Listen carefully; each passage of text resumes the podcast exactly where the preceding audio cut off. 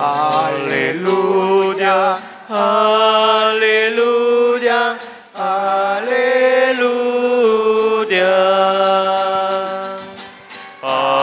Aleluya, aleluya, aleluya.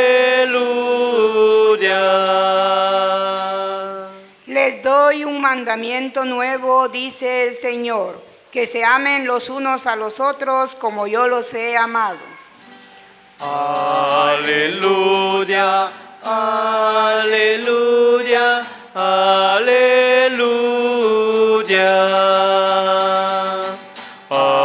Aleluya, aleluya, aleluya.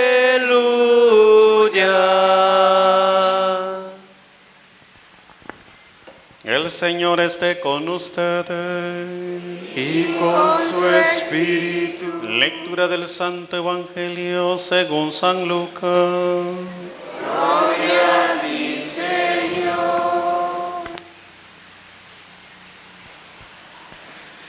En aquel tiempo, Jesús dijo a sus discípulos, amen a sus enemigos, hagan el bien a los que los aborrecen, bendiga a quienes los maldicen y oren por quienes los difaman. Al que te golpee en una mejilla, preséntale la otra. Al que te quite el manto, déjalo llevarse también la túnica. Al que te pida, dale. Y al que se, se lleve lo tuyo, no se lo reclames. Traten a los demás como quieren que los traten a ustedes. Porque si aman solo a los que los aman, ¿qué hacen de extraordinario? También los pecadores aman a quienes los aman. Si hacen el bien solo a los que les hacen bien, ¿qué tienen de extraordinario? Lo mismo hacen los pecadores. Si prestan solamente cuando esperan cobrar, ¿qué hacen de extraordinario? También los pecadores prestan a otros pecadores con la intención de cobrárselos después. Ustedes, en cambio, amen a sus enemigos, hagan el bien y presten sin esperar recompensa. Así tendrán, una gran, así tendrán un gran premio y serán hijos del Altísimo, porque Él es bueno hasta con los malos y los ingratos. Sean misericordiosos como su Padre es misericordioso. No juzguen y no serán juzgados. No condenen y no serán condenados. Perdonen y serán perdonados. Den y se les dará. Recibirán una medida buena, bien sacudida, apretada y rebosante en los pliegues de su túnica. Porque con la misma medida con que midan, serán medidos. Palabra del Señor.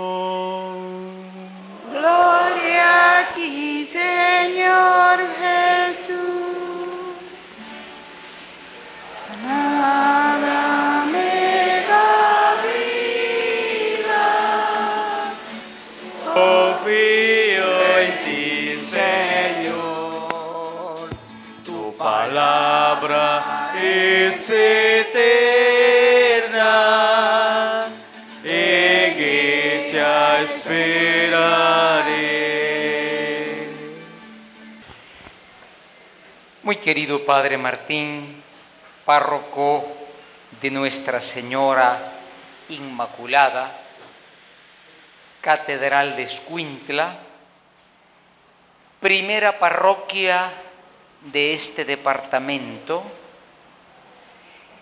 construida en 1540 y todavía adelante. Muy queridos hermanos que forman pues el consejo pastoral de esta parroquia de Nuestra Señora Inmaculada. Ante todo, muchas gracias por la invitación que el Padre me ha hecho para estar con ustedes este domingo. Como decíamos, en que ustedes están celebrando la asamblea parroquial de pastoral. ¿Qué cosa era la asamblea? Asamblea parroquial de pastoral quiere decir que este día es muy especial, porque no solamente estamos en la Santa Misa, sino que hoy hay un motivo muy especial. Varios vinieron un poco antes, casi una hora antes, a comenzar esa asamblea parroquial de pastoral. ¿Por qué? Porque la parroquia, parroquia quiere decir vecindario, eso quiere decir parroquia, ¿no? Son dos palabras. Par quiere decir cerca, como paramédico, paramilitar, ¿eh? y casa. Los que viven cerca, no sé, tal vez hay alguno colado, colado aquí que no es de aquí, pero bueno, se supone que es los que están en el vecindario, hoy se reúnen por un motivo muy especial.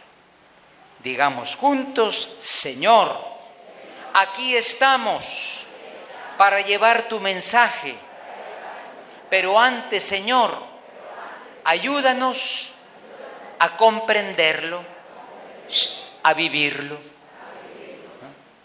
Un aplauso al Señor, porque el Señor, el Señor está presente en este momento. ¿eh? Tú no lo puedes ver,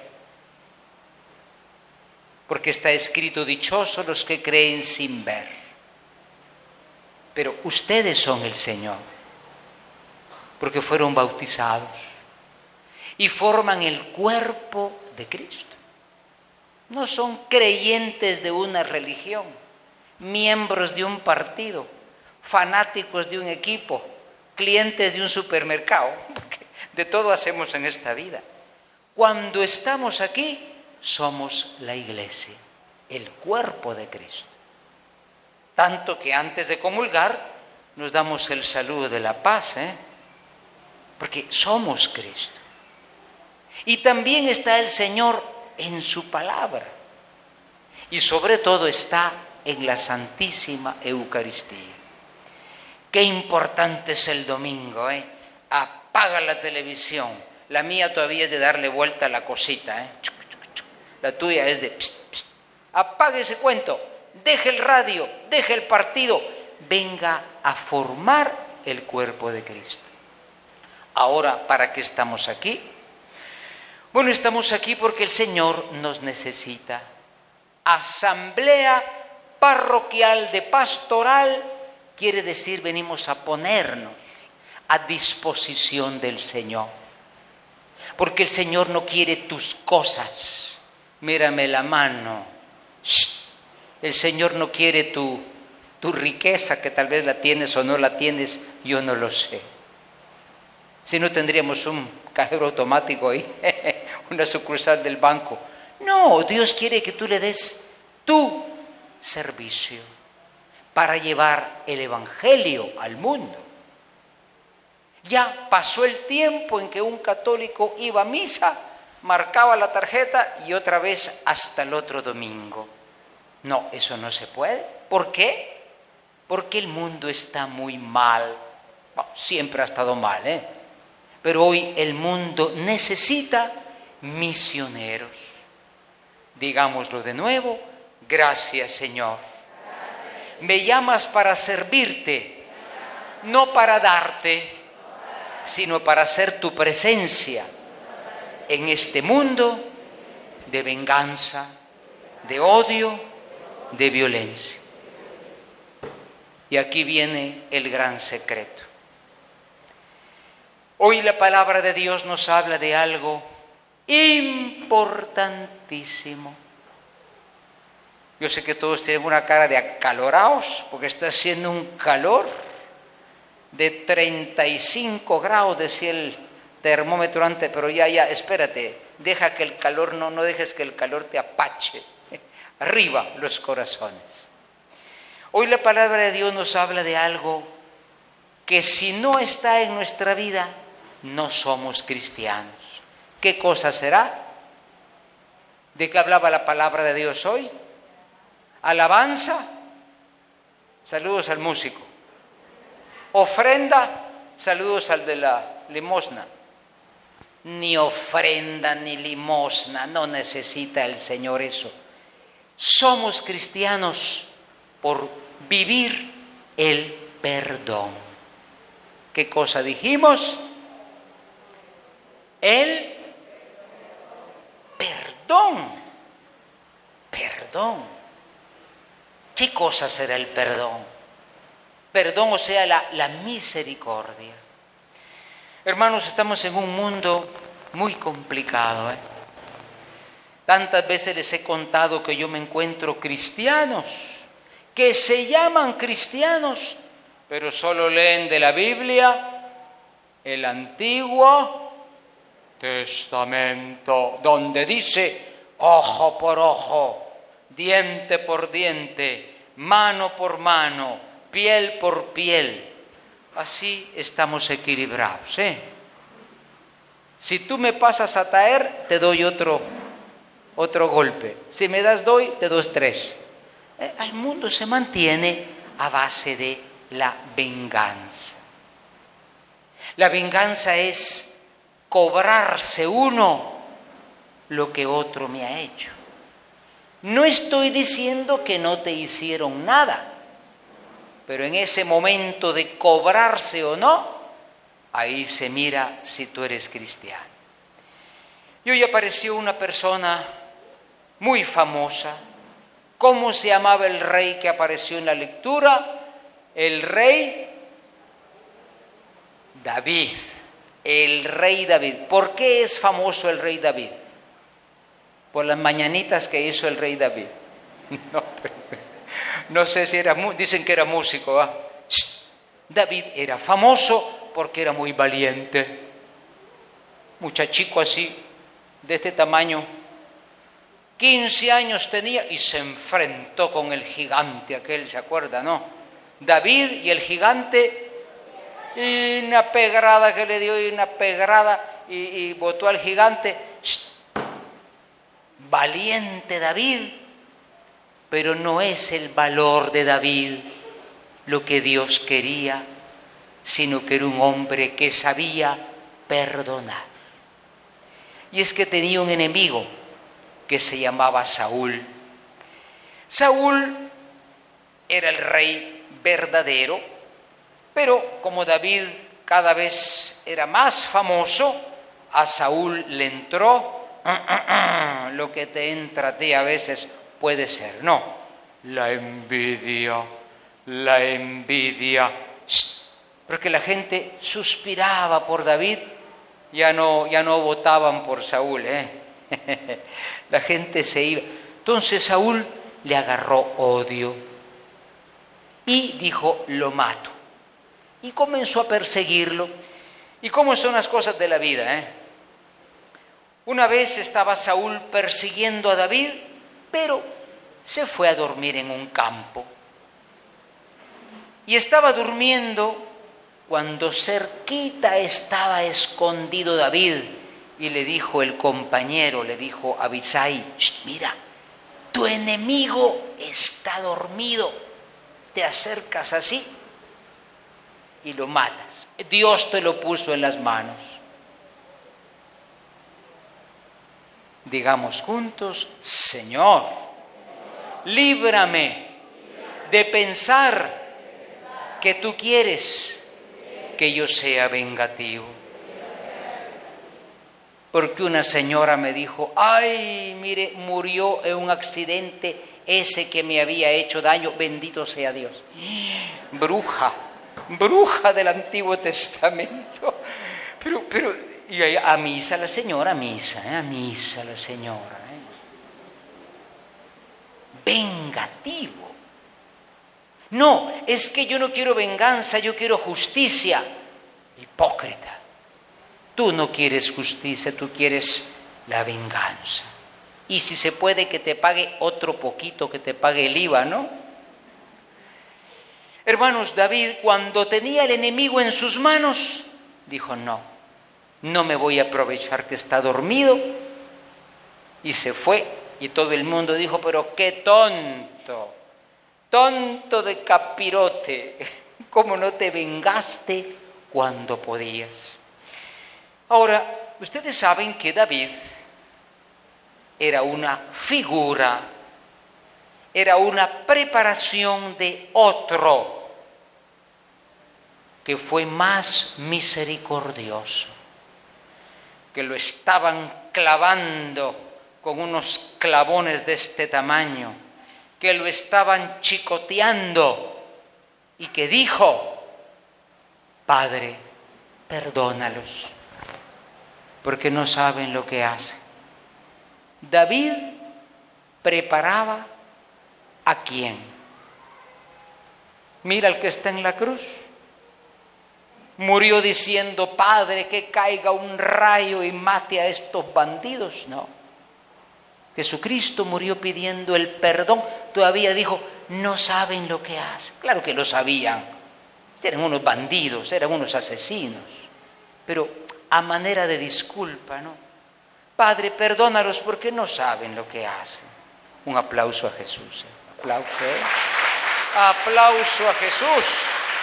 Y pídele tú a Jesús, si yo me llamo cristiano, que yo sea no solo como David, que sea como tú. Y ahí viene la parte del Evangelio que a mí no me gusta. Cada vez que yo leo esta página del Evangelio, paso corriendo, paso corriendo, porque no me gusta ese Evangelio, porque dice, ama a tu enemigo, perdona al que te ha hecho daño, y si alguno te pide algo, no se lo niegues. Bajo la cabeza de la, de la depresión. ¿Cómo hace uno para ser cristiano? En un mundo que nos ha educado a la venganza. Me encontré con un joven que estaba preso. Ay, padre, rece, me dijo, fíjese que estoy aquí, 40 años me dieron de condena. 40, yo no sé qué hizo, ni le pregunté. Y, y le dije, ¿cómo es que viniste a parar aquí? Bueno, me dijo yo de chiquito, me educaron, no te dejes, dale su merecido. Y un día se le fue la mano y le dio más que el merecido, le vació la pistola al otro. La venganza. La venganza es una forma de educación. Ahora, ¿qué hacemos con los cristianos? Hay que ver cómo estamos educando a los niños y a los jóvenes. ¿eh? Pudiera ser que cuando estamos en la mesa, en vez de darle gracias a Dios, decimos, ay, el vecino que le caiga la casa encima. Bueno, pues eso ya es mal deseo. ¿eh? Digamos juntos, hermanos, Señor, yo no comprendo fácilmente lo que tú me pides, porque pido justicia. En el fondo quiero venganza. ¿Por qué estamos haciendo este plan de pastoral? Porque lo que el mundo necesita no son milagros, no son ofrendas, noches de gloria y demás espectáculos que la gente va a abrir la boca a ver qué mira raro. Lo que el mundo necesita es quien perdone y quien enseñe a perdonar. Porque lo demás como que por naturaleza. Tú sabes que la palabra perdón son dos palabras. ¿eh? Perdón son dos palabras. La palabra per, que quiere decir hiper, quiere decir mucho. Don es un regalo. Voy a donar. O sea, si tú le dices a alguien, te perdono la deuda, pero me la vas pagando por cuotas, pues eso no es, eso no es perdón, eso es cobro poco a poco, pero te las, me las pagas. No, perdón es lo que es muy difícil para nosotros. Había una vez un hombre que tenía su casita, su terreno, pero cerca de él vivía otro hombre que era muy poderoso. Y en una deuda muy pequeñita, el hombre que era muy poderoso le quitó al más pobre la casa, el terreno, la chiva y todo lo poco que tenía. ¿eh? Y el pobre se quedó en la calle. Se quedó en la calle y dijo, algún día me vengaré. Y se fue a llorar al río. Y cuando vio en el río, había una piedra. Piedra se dice o piedra. Había una piedra, así bien, dijo, ay, qué apenas que puedo, se la tiro. Voy a esperar que pase por la calle. Bueno, pasaron los años, la metió aquí en un morral que tenía en su morralito, ¿no? Y andaba cargando la piedra, mira. Y un año, dos años, cinco años, treinta años cargó la piedra y el otro no pasaba por la calle, tú. Y él hasta cargar la piedra hasta se torció, porque la piedra es piedra, ¿eh? Y un día le dijeron, mira, tu enemigo va a pasar por la calle. ¡Ay! se fue con la piedra que se lo llevaban al cementerio al Señor. Iba ya en la cajita. Pues aunque sea la caja le tiro, bueno, tírale, pero fíjate que ese pobre murió muy enfermo, murió pobre y de ajuste lo mató otro. ¿Te vas a vengar todavía? Ya no dijo, lo botó la piedra. Treinta años cargó la piedra y hasta se torció. Digamos juntos, Señor, tengo en el corazón un rencor, lo llevo y me pesa, ayúdame a liberarme porque el perdón sana y libera. Yo te doy un consejo personal. Ya no le hablo a aquella señora porque fíjese, hace 40 años no me saludó. Ay, otra bruja. Tenía el corazón negro, la otra también vez la había visto. Somos dados a pensar mal. ¿Por qué me estás haciendo esto? Porque me odias. No, tal vez el otro ni te vio. ¿eh? Dados a pensar mal. Hermanos, estamos aquí reunidos y dis que somos cristianos. Ojalá. Comenzamos la misa pidiéndole perdón a Dios. Pero está escrito que cuando reces digas, y perdónanos nuestras ofensas. Bueno, pero fíjate que no dice la verdadera traducción, debería decir, como nosotros ya hemos perdonado. O sea, no vengas a misa si no has perdonado. No vengas a misa. ¿A qué vas a venir? A hacer la farsa. Como yo ya he perdonado, ahora vengo a pedir el perdón. Ojalá que nosotros verdaderamente comprendamos que lo básico de la vida cristiana no son milagros, prosperidades, sanaciones, cosas raras, es el perdón porque una sola cosa dijo el Señor, ama a tu prójimo. Solo eso les pido. Ni vuelen por el aire, ni multipliquen los panes, ni sanen los enfermos. No, ama a tu prójimo y el amor verdadero llega al perdón. Terminemos diciendo, hermanos, Señor, qué pesada es esta ley. Soy sincero, no me gusta, no puedo por eso te digo, ayúdame tú. Y ahora viene el Espíritu Santo. ¿Hay un Espíritu Santo o no? ¿Para qué es el Espíritu Santo? Pues a saber, Padre, a saber. El Espíritu Santo es el que te da la fuerza de hacer lo que tú no puedes hacer por ti mismo. Porque decía Santo Tomás, repitamos, si la ley que me dio Dios es muy dura, es para que yo le pida a Él mismo que me ayude. Bueno, buen negocio, ¿no? Señor, ¿quieres que yo perdone? Ayúdame a perdonar. Perdonar no es posible. Verdaderamente perdonar no es posible sin la ayuda de Dios. Vayamos pues, queridos hermanos, a llevar este Evangelio. Es el único Evangelio. Como digo, sanaciones, curaciones, ofrendas, alabanzas. En todas las religiones hay eso. Solo una cosa es especial del cristianismo, el perdón. Todos los demás son vengativos, todos los demás hacen justicia, en el fondo es venganza.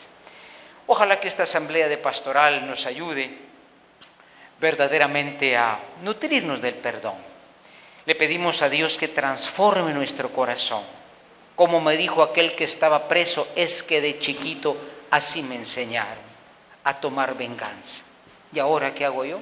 40 años estuvo ahí, se le fue la bala. En por una tiró tres balas. El Señor nos ayude a vivir este día el Evangelio verdadero. Es lo único que el mundo necesita.